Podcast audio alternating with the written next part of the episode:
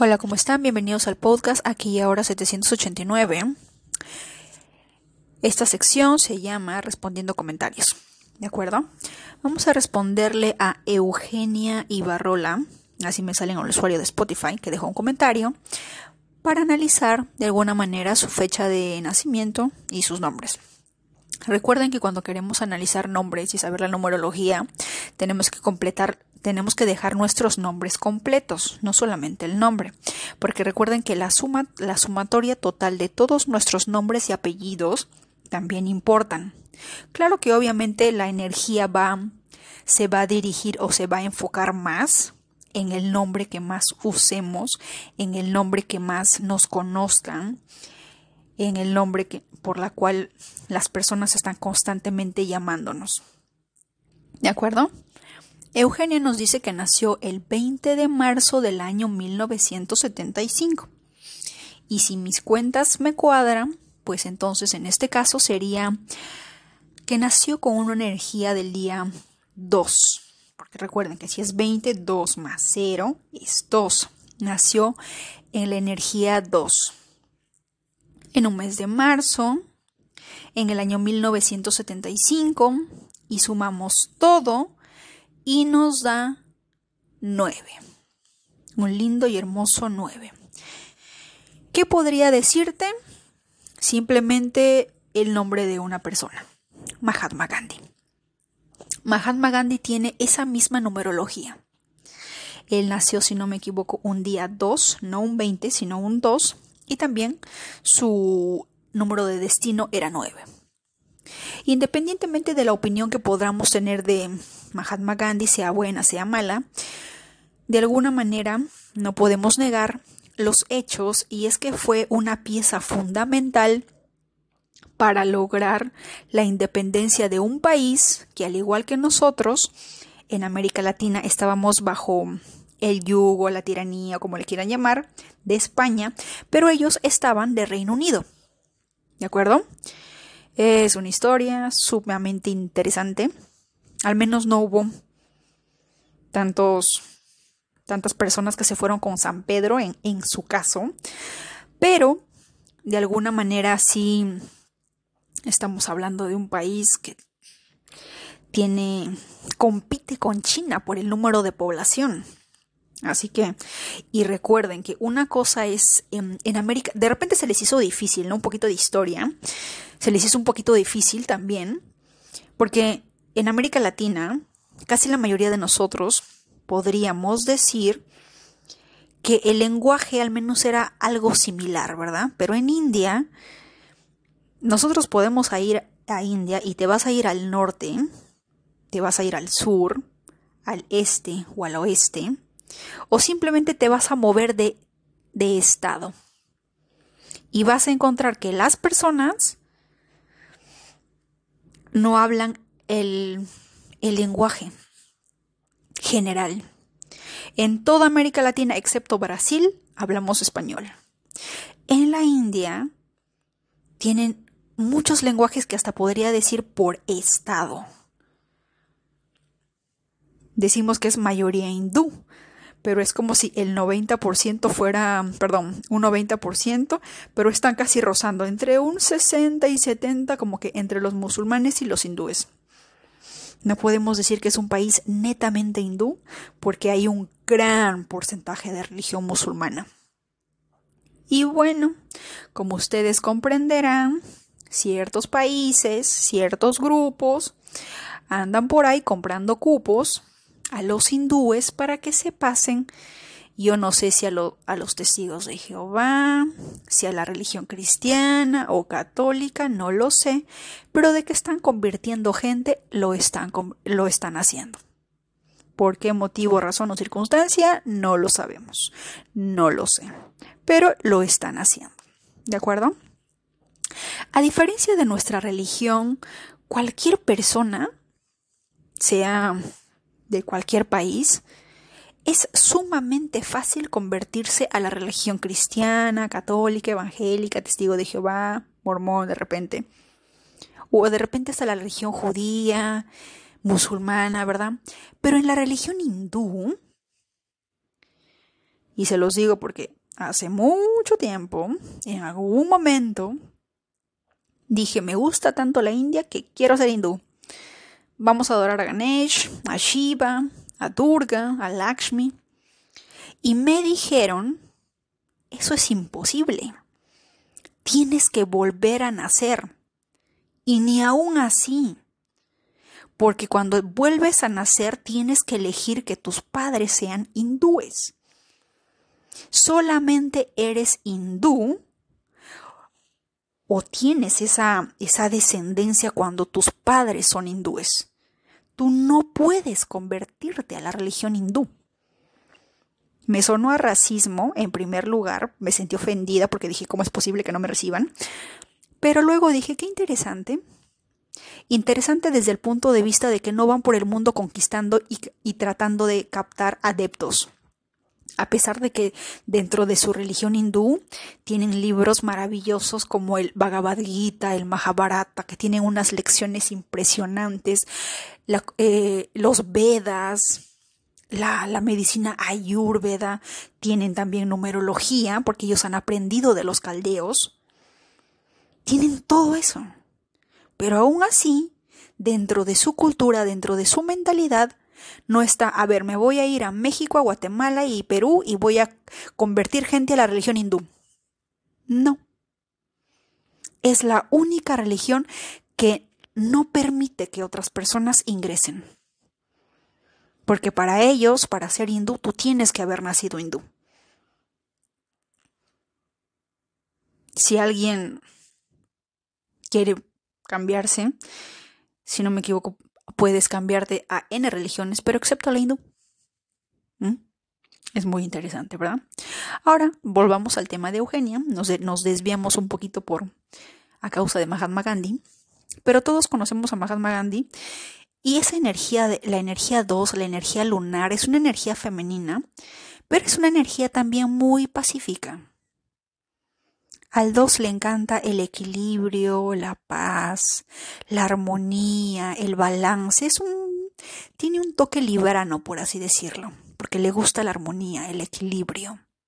Se desequilibran y pierden el control y probablemente se encuentren en una situación de estrés. La razón por la que Gandhi empezó todo esto, empezó su, su camino de la liberación, no fue en India fue en un viaje en el cual él estaba yendo a África, porque él trabajaba en, en él ah, se había, había terminado sus estudios y estaba yendo a África para seguir sus estudios, sus trabajos y qué sé yo. Y en el tren vio cómo los de color blanco, como siempre, en este caso los, los, los británicos en aquel entonces, pues de alguna manera trataron mal a un hindú. Y cuando él vio eso, fue el momento histórico en el que de algún momento fue ahí la raíz en la cual probablemente él decidió regresar a su país y luchar por la libertad de sus hermanos.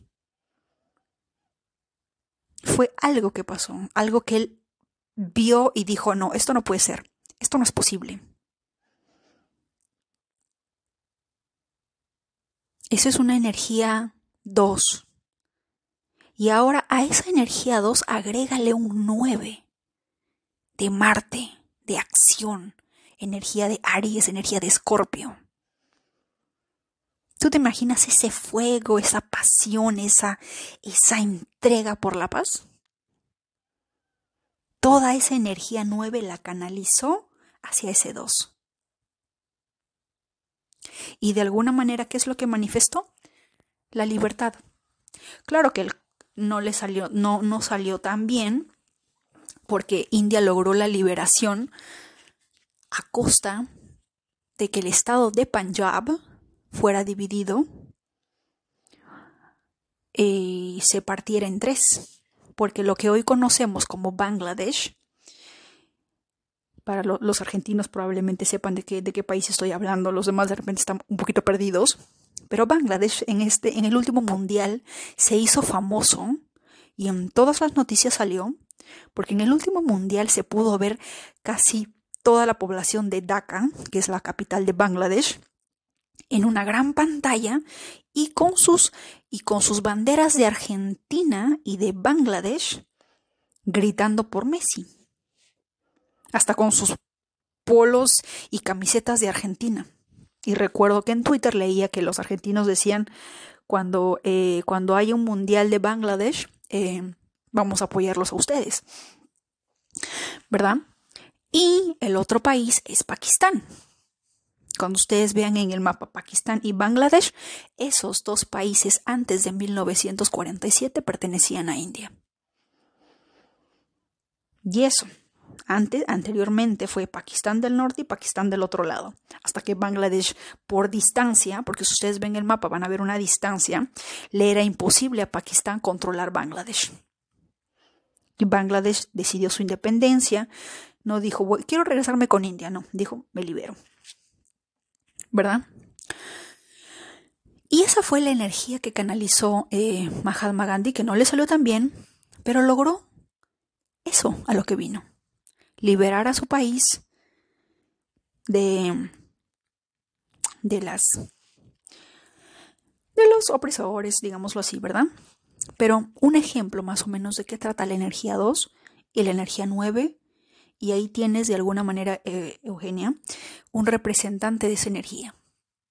No te digo que tú seas Mahatma Gandhi, porque hay muchas cosas en factor, porque también recuerda que el año en el que nosotros nacemos también dice mucho de nosotros. 1975 da un año 22, que en este caso sería 2 más 2, 4. 1 más 9 más 7 más 5 nos da 22, 4, ¿verdad? Esa energía 4 es una energía uraniana.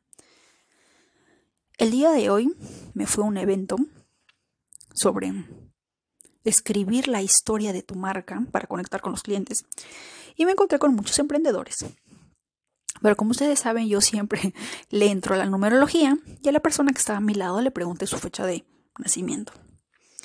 Es muy difícil, pero muy raro, porque hasta ahorita el, hasta el día de hoy no he encontrado. Un tanto difícil encontrar personas que tengan un destino 44, un número maestro 44. Y hoy lo encontré. Pero ese 44, y, y ella se quedó pasmada, porque le dije, ese 4, porque yo también lo tengo, nos habla de una cantidad de ideas que a veces nos es difícil ponerlo en práctica. Los que han nacido un 4, los que tienen un número de destino 4, recuerden que es Urano. Ahora, cuando Plutón entre a Acuario, que si no me equivoco es la primera semana de febrero, en el mes de febrero, Plutón, el planeta de la transformación, cuando entre a Acuario, va a haber muchos cambios para los cuatro también. ¿Por qué? Porque Acuario lo rige Urano. Ustedes tienen que ver en qué casa les cae el signo de Acuario. Porque es ahí donde Plutón va a ser su gran entrada. Y estamos hablando del planeta Urano, que es de los cambios inesperados, las, eh, ideas, em, la, la energía, la corriente eléctrica, algo inesperado, cambios radicales, con el planeta de la transformación, la muerte, el renacimiento. ¿Ustedes imaginan eso? Yo sé que en la, en la astrología por casas vamos a, ver, vamos a ver grandes cambios. Pero también el hecho de que ese planeta entre y haga contacto con Urano también habla de los cuatros. Porque los cuatros lo rige Urano. Tienen esa energía. Va a haber un shift probablemente. porque estamos hablando de energías planetarias que hacen contacto. Ahora, sigamos con el número 4. Al número 4 le encanta el orden. Son personas sumamente ágiles, rápidas, eficientes. Si en algún momento ustedes quieren resolver un problema, pídanselo a un 4. la, razón por la, que, por la que yo creé este podcast es porque vi un problema y dije, vamos a resolverlo, vamos a ayudar. Así que si tú quieres que, eh, ojo ¿ah? esto, en los, en los tres episodios anteriores dejé tres, tres secuencias numéricas de Grabovoi porque una persona me lo pidió dentro de los comentarios de Spotify. Pero también él, él o ella me estaban diciendo sobre eh, el tema de atraer buenos empleados. Si quieres un empleado al cual tú no le tengas que decir qué hacer a cada rato, contrata un cuatro. ¿Quieres alguien que le dé frescura a tu negocio, que te dé nuevas ideas, que te ayude a innovar, que le dé un cambio radical a tu empresa, que te genere ideas innovadoras, tips de cambio? Un cuatro. Quieres alguien que se quede contigo, que sea fiel, que sea camiseta, que se ponga la camiseta de tu empresa, un 8. Energía de Saturno, responsabilidad, disciplina, trabajo duro, entre comillas, energía capricorniana. Los 8 también tienen que ver mucho con la familia. En el código anterior de manifestar amor sí se dieron cuenta que los primeros tres números es 888 las, las apps de citas. Ya les hablé en un episodio anterior Tinder y Coffee Meet Bagel, que funciona aquí en Estados Unidos. Bumble, no lo sé. Pero en esas dos grandes que manejan en, en este país, tienen un 8 presente. El 8 está presente en temas de relación, de pareja, de familia. Estamos en un año 8. Hay algunos, la mayoría de, numerólogos, de personas que hablan de los números, siempre dicen que el 8 tiene que ver con el karma, el dinero, dinero y dinero y dinero y dinero.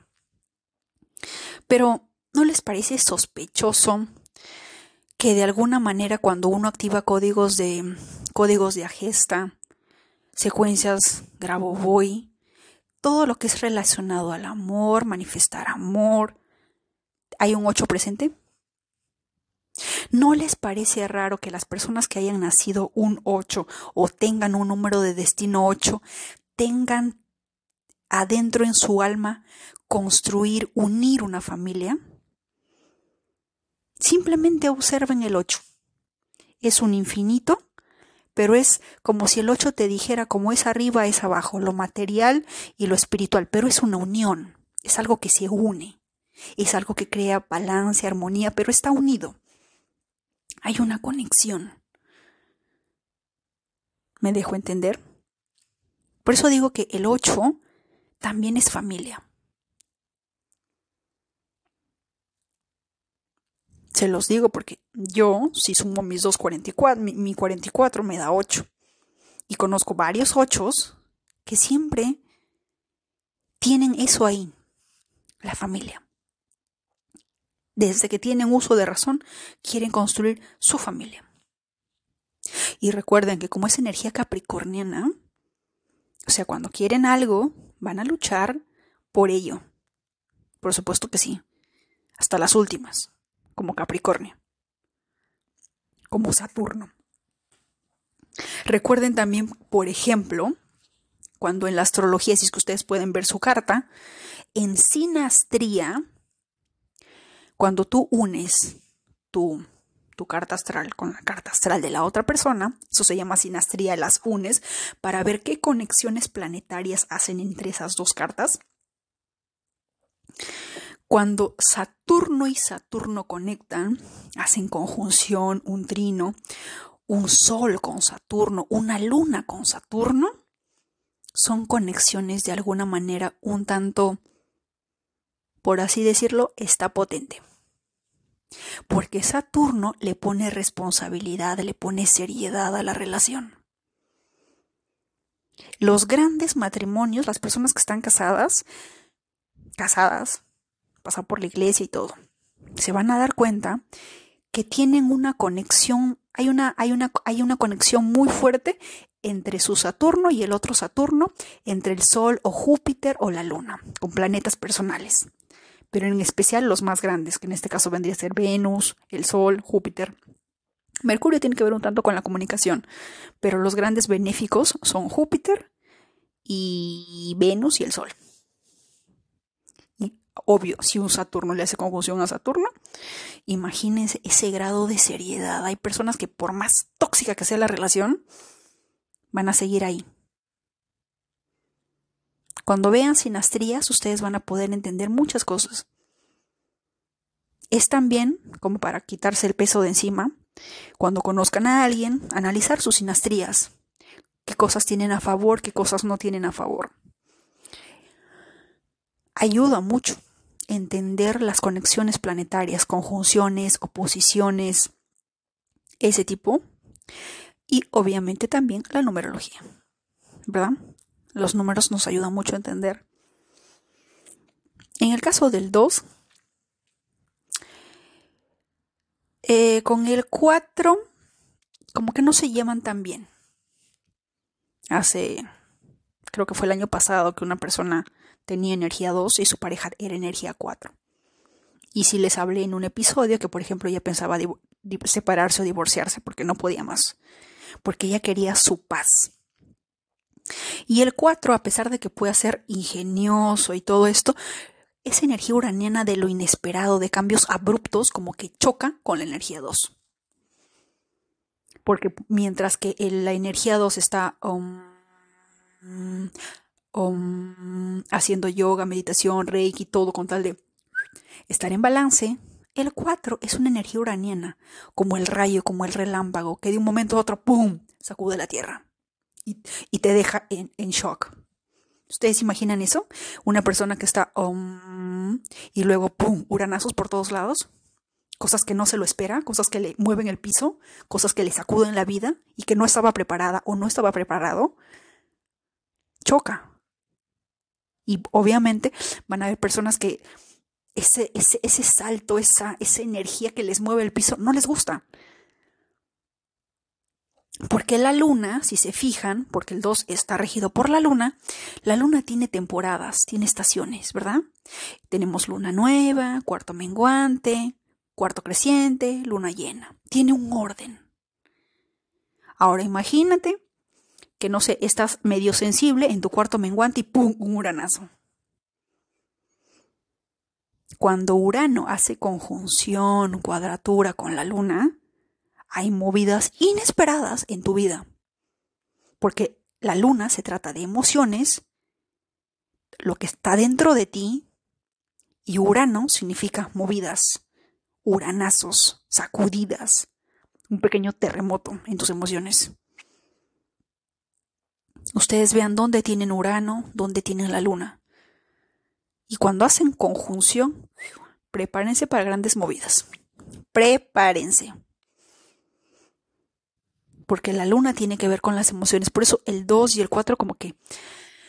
No sé, pero... Al comienzo de repente es lindo, ¿no? Porque la luna es sensible, entiende y las emociones, qué sé yo. Pero llega un momento en que ese orden que ella quiere tener, pues no, no, no le permite ser ella. ¿De acuerdo? Conozco una persona hace poco, por ejemplo, que está, ella es un 4 de día, y si no me equivoco también 4 de destino, y su esposo es 4. Y me dijo algo muy interesante. Hay una conexión, nos hemos casado y todo. Y me dijo, es, eh, es, muy lindo porque si yo le digo, ¿sabes qué? El día de hoy nos vamos de viaje a tal sitio. En cinco horas partimos para tal sitio. Y él me dice, ya, vamos. ¿Me entiendes? O sea, dile eso a un, a, un, a, un, a un signo lunar. La luna está en cuarto menguante, está en modo zen. Y el 4 que le diga, nos vamos en. A ver, se me ha ocurrido la genial idea de que quiero ir a las cataratas de no sé qué. ¿Qué? Espérate, un rato. No, no quiero. Déjame descansar. Y el 4, pero yo quiero ir, pero vamos. Tengo esta energía, quiero hacer esto, quiero hacer el otro. Unas movidas. Y el 2 que está ahí, aletargado, relajándose, dependiendo del momento como que no cuadra. De alguna manera el 4 es un número muy, un tanto potente. ¿Por qué? Porque dentro de la cábala, y obviamente dentro de la mitología griega y romana, Si es que ustedes se dan cuenta, la Tierra se parte en dos y de la porque la Tierra estaba al principio estaba sola, pero luego dijo yo no quiero estar sola y decidió partirse ella solita, entre comillas, y nació Urano. Y Urano fue el planeta, el rey, el dios de todos los cielos. El dios del rayo fue el primero. Ojo, y obviamente a Urano lo mató Saturno, Júpiter mató a Saturno y todo un zancochado en esa familia. Pero de que Urano fue el primero en ese orden, después de la Tierra, nos dice mucho. Urano tiene la... Y dentro de la cábala, cuando ustedes pueden ver el árbol de la vida o ese Sefirot que muestran en la cábala, ustedes van a ver que el primer planeta que aparece arriba es Urano. Si no me equivoco, y Neptuno también aparece ahí. ¿Coincidencia? No lo creo. Y estaba viendo solamente por el nombre y también por fecha de nacimiento, si les mencioné creo, hay una persona que nació en Nueva Orleans, si no me equivoco, era la reina del vudú. El vudú es magia negra. Y ella tenía cuatro en el apellido y cuatro, si no me equivoco, en el destino o en el día. Los cuatro están conectados con esa fuerza. Tienen de alguna manera conexión.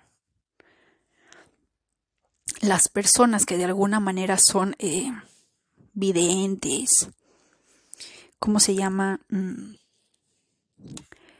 sanadores, tienen un cuatro. Como que crean un orden desde el otro lado del mundo conectando con los dos mundos, lo material y lo espiritual, buscan el orden. Podríamos decirlo así como que es el subdirector general de, la energía saturnina, pero recuerda que primero vino Urano y luego viene Saturno. Así que Urano tiene es VIP, por así decirlo. ¿Mm? Así que Así que si alguien que está eh, es un 2 y está con un 4, como que siéntanle la vibra y seguirle la, seguirle la conexión o el hilo a un 4, pues a veces es un tanto difícil. Steve Jobs, si no me equivoco, tiene energía, tiene energía 4.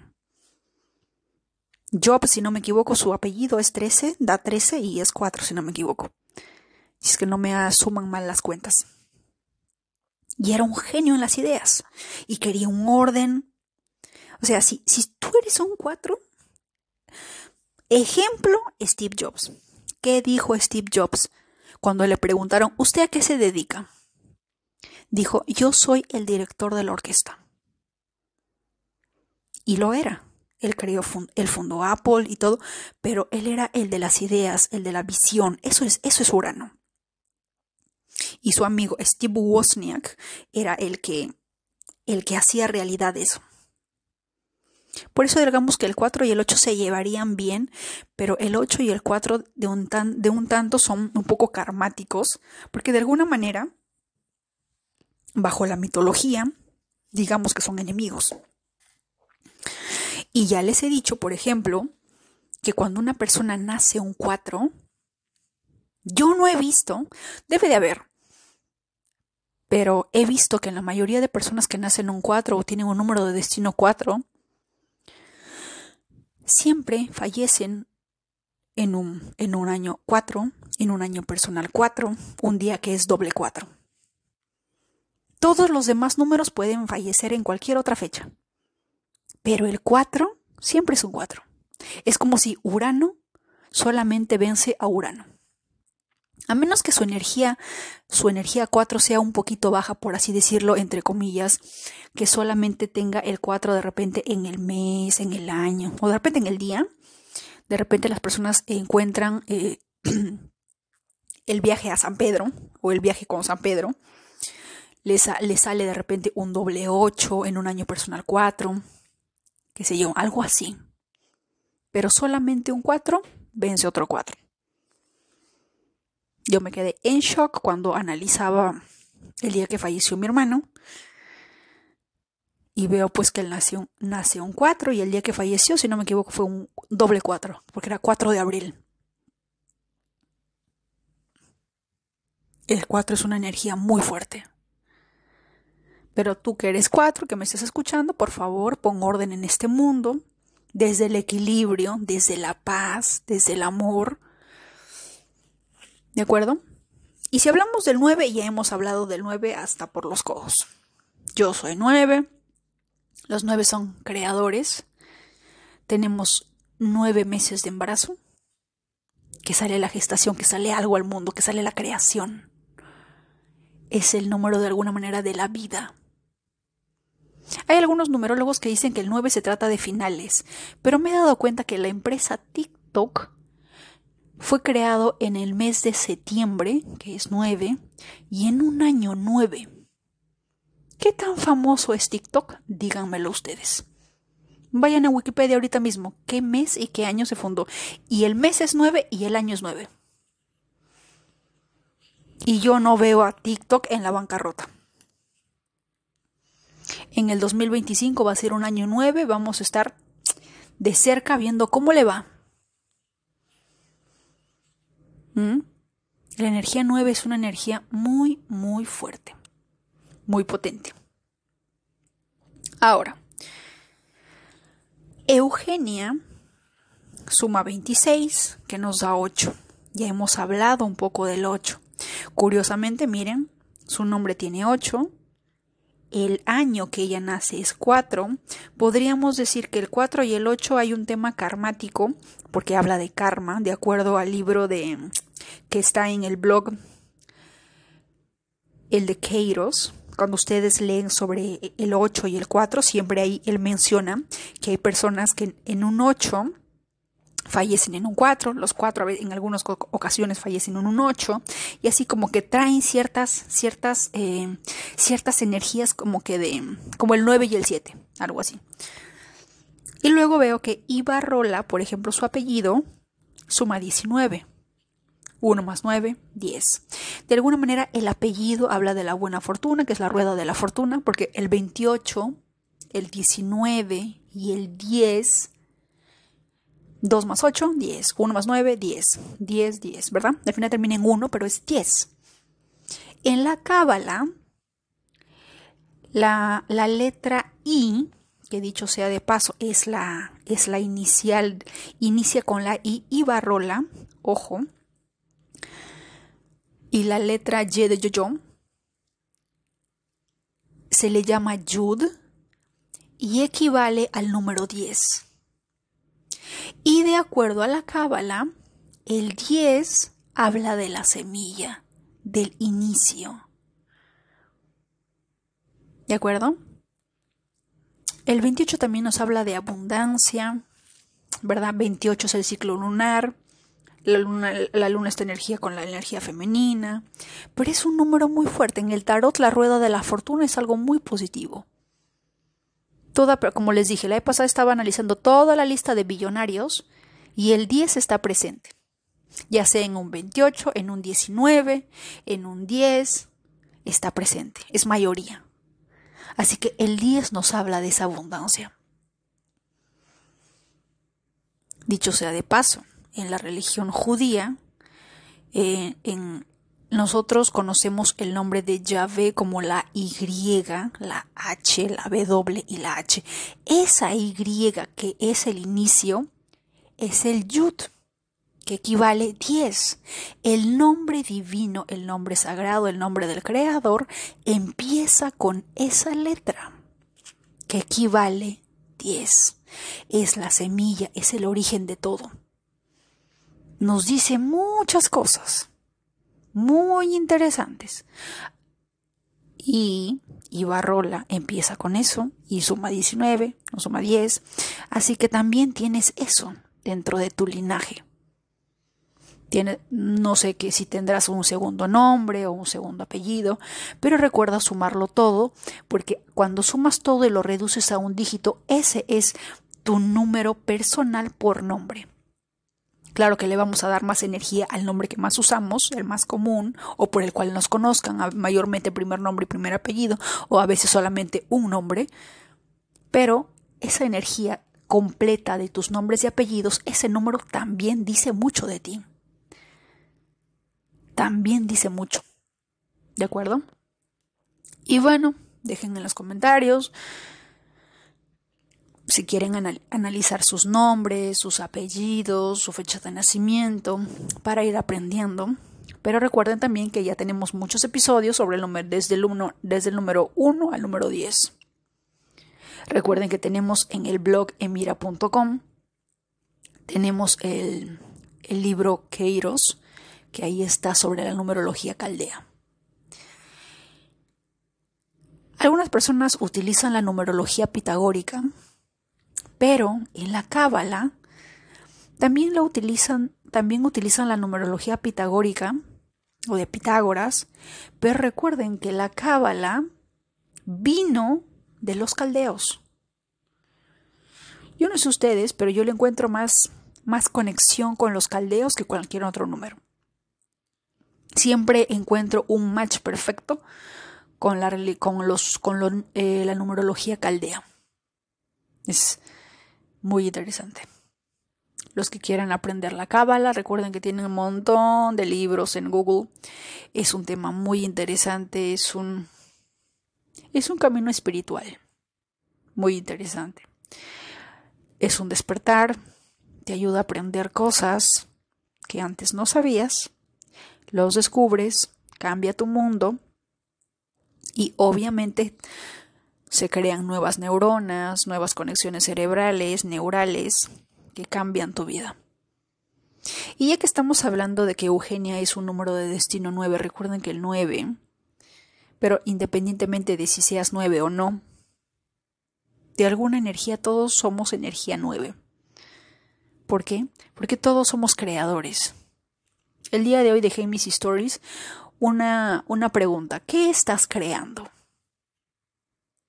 ¿Por qué hago esta pregunta?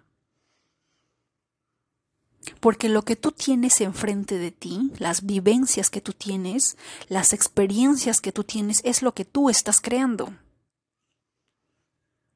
Si, si, si lo que tú estás viendo en el exterior no te gusta, tienes que cambiar la creación que está en tu mente, la idea, el sentimiento, la emoción. Si, si, si ves algo que no te gusta, pregúntate, ¿qué estás creando? ¿Qué está creando Eugenia hoy? ¿Qué está creando María hoy? ¿Qué está creando Fernanda hoy? ¿Qué estás creando? ¿Quién está creando? ¿Es tu ser o es el ego? ¿Qué quieres crear?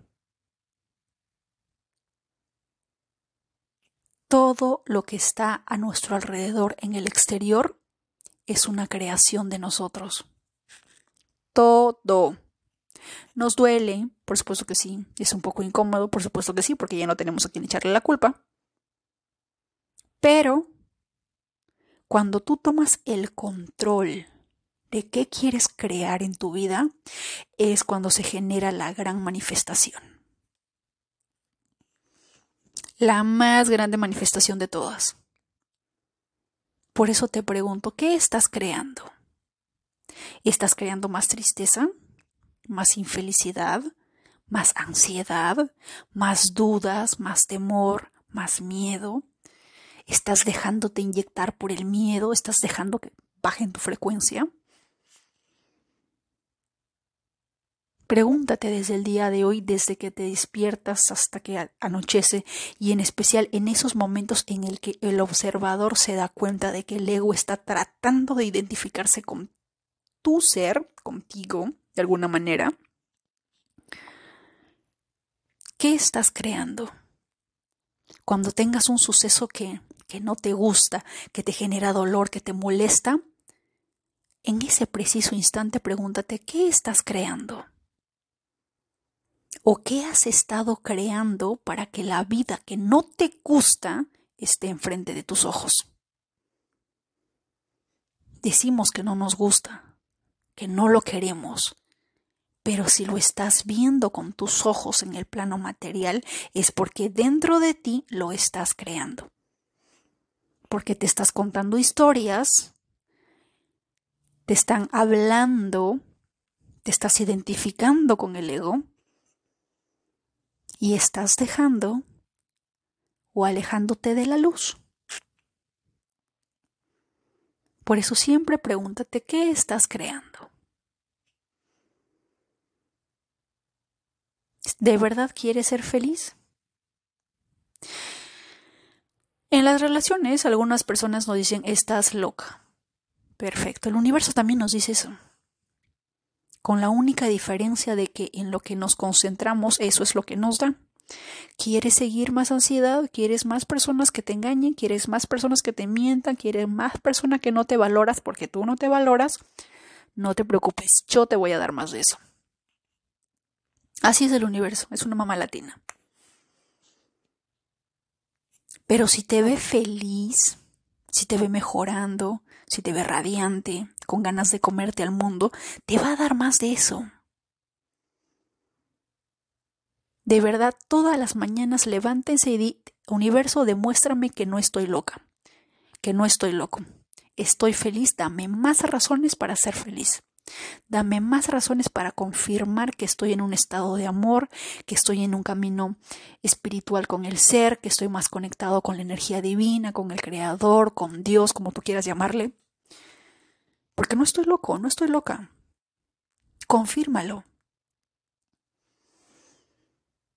Y créeme que el universo te va a dar más razones para que estés feliz, para que te mantengas en ese estado. Te lo aseguro, te lo garantizo. Pero recuerda siempre estar en ese estado. Utiliza la energía, la llama violeta, lo que tú quieras, para que en cualquier momento en el que tú veas que el ego quiere identificarse contigo para aferrarse hacia tu espíritu como una garrapata, te des cuenta y digas un momento, yo no soy esto. Te alejes, te retires y regreses a tu ser. Y el ser, al igual que una planta, no está pensando en problemas, preocupaciones, estrés. Simplemente está siendo. ¿Verdad? Está siendo. Es simplemente ser. Eso es todo. Parece difícil, parece cosas, parece como si nos estuvieran diciéndolo en arameo, en hebreo, en chino, en mandarín, y no lo entendemos, pero es simplemente ser. Eso es todo. Solo tienes que ser. Ser tu esencia, ser tú mismo. Estaba escuchando, bueno, estaba leyendo la Cábala, estoy leyendo libros de la Cábala por alguna razón, motivo o circunstancia, desde el número 137 han cambiado muchas cosas. No sé si también porque Urano le está haciendo un poquito de conjunción a mi luna, no lo sé. O porque Plutón está junto por entrar a Acuario, tampoco lo sé. Vamos a ver cómo se manifiesta. Pero la cábala se está manifestando de muchas maneras en mi vida. Y dentro de la cábala hay algo muy interesante, porque ellos dicen que el creador eres tú. Tú eres el creador. Cuando en la Biblia nos dicen amarás a Dios por sobre todas las cosas y Dios es el creador y el creador eres tú, básicamente en resumen nos está diciendo lo mismo que la peruana Alexandra Chávez o Tania Lucelli o ¿cómo se llama esta chica? Eh, el universo, el The Universal Guru, si no me Irfan una chica de India o Pakistán que da clases y consejos sobre energía femenina, y muchas mujeres ahora lo hacen, y todas dicen lo mismo. Para que un hombre te quiera, tienes que quererte tú. Es lo mismo. Y lo mismo aplica para los hombres. No hay nada más sexy, más encantador que un hombre que se ame a sí mismo y que sea un hombre en toda la extensión de la palabra.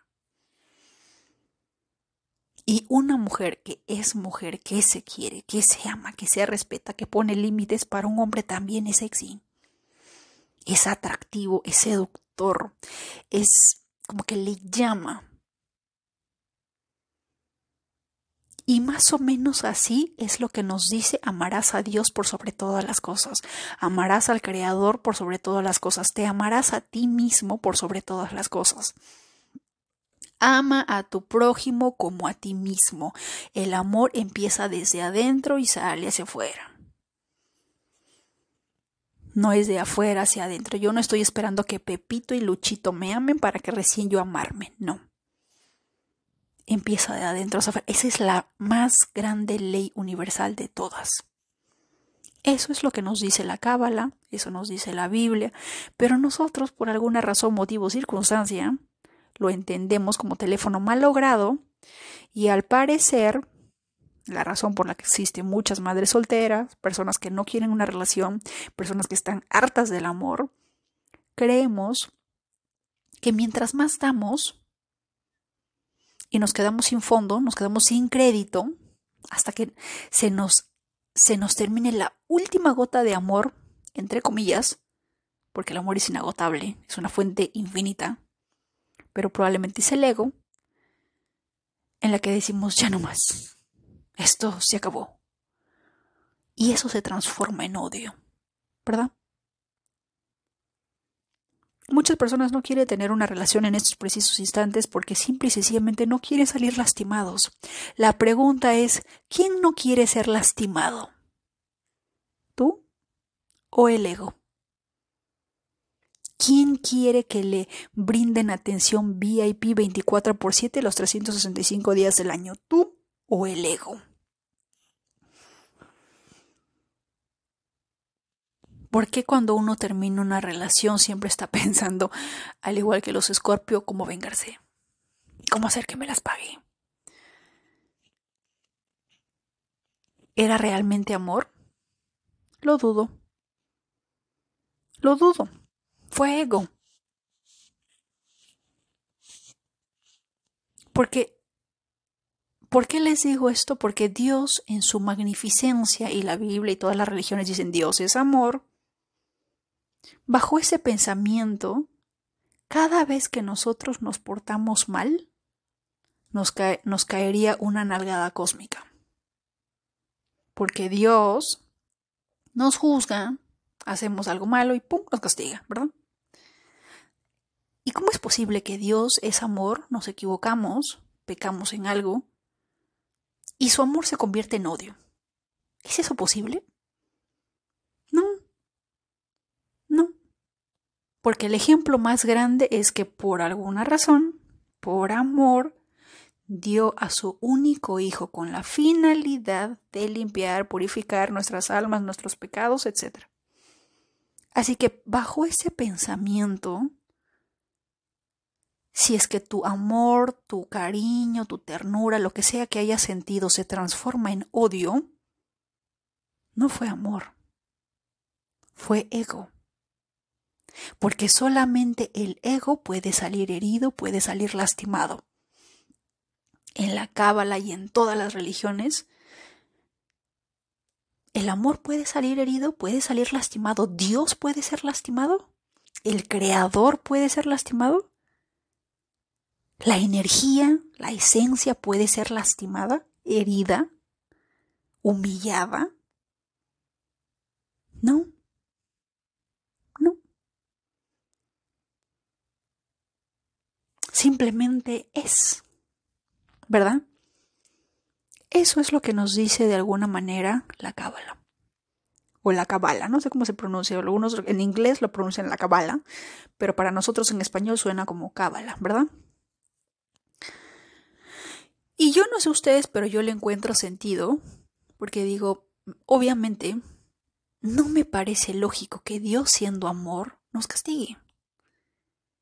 No nos castiga Dios, nos castigamos nosotros mismos porque vivimos en una dualidad y porque siempre el ego está juzgando.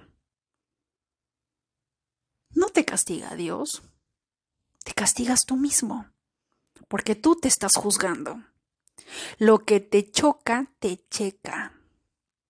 Ya les he dicho, para que tú juzgues algo en alguien, primero lo juzgaste en ti. Cuando tú estás señalando con el dedo a alguien y diciéndole esto, esto y aquello y lo otro y me sacas de mis casillas y esto, tienes tres dedos apuntándose a ti.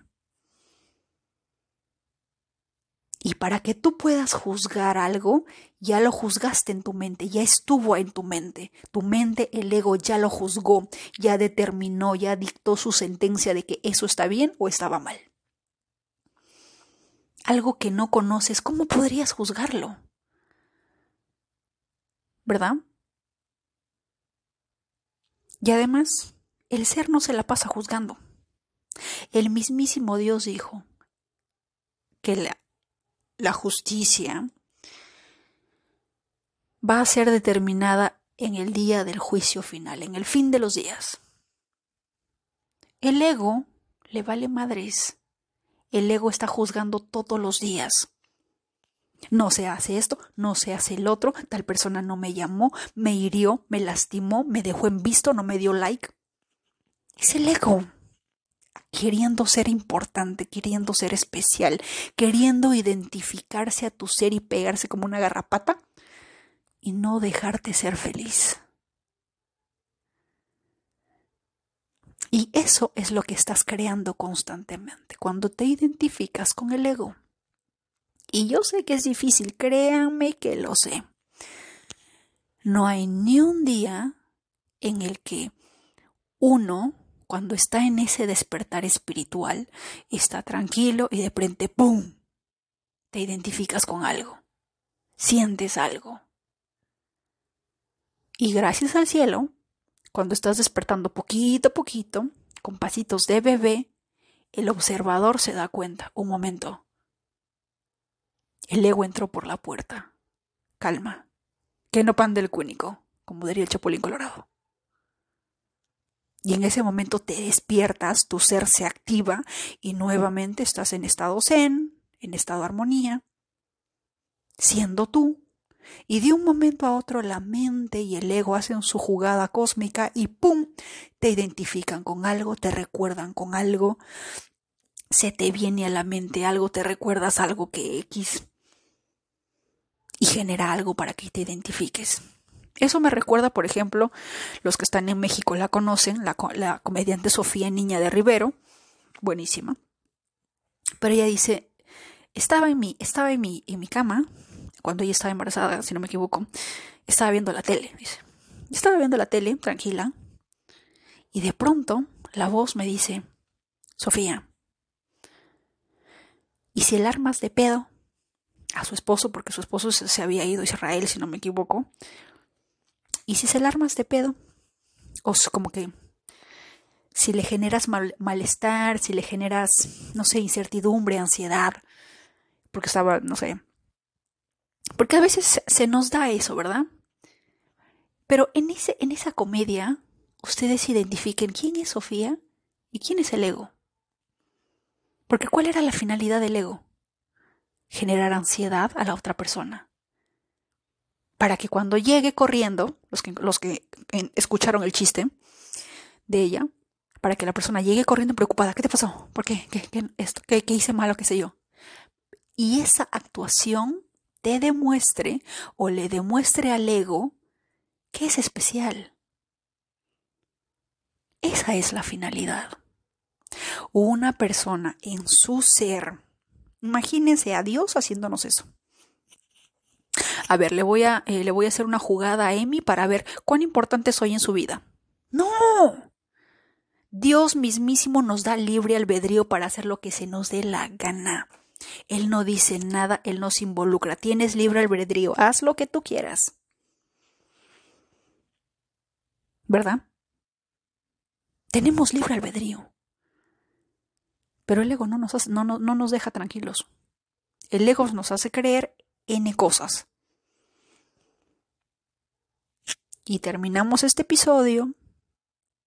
Y les recuerdo, yo no sé en qué momento estés escuchando este episodio, pero quiero que salgas después de escuchar este episodio, ah, lo apagas o escuchas el siguiente, como, como tú quieras, quiero que realmente le digas al universo, universo, soy feliz. Demuéstrame que no estoy loca y dame más razones para ser feliz. Dame más razones para demostrarme que soy amor, que soy gratitud, la emoción que tú quieras para que soy abundante, que soy chingona, que soy esto, que puedo dar esto, que soy tal o cual cosa que tú quieras manifestar. Demuéstramelo. Y te prometo que te lo va a demostrar. vas a ver números, vas a ver situaciones medias locas, te lo aseguro. Pero pídelo con convicción, con fe, en que tú puedes hacerlo. ¿De acuerdo? Te mando un fuerte abrazo y que tengas un excelente día.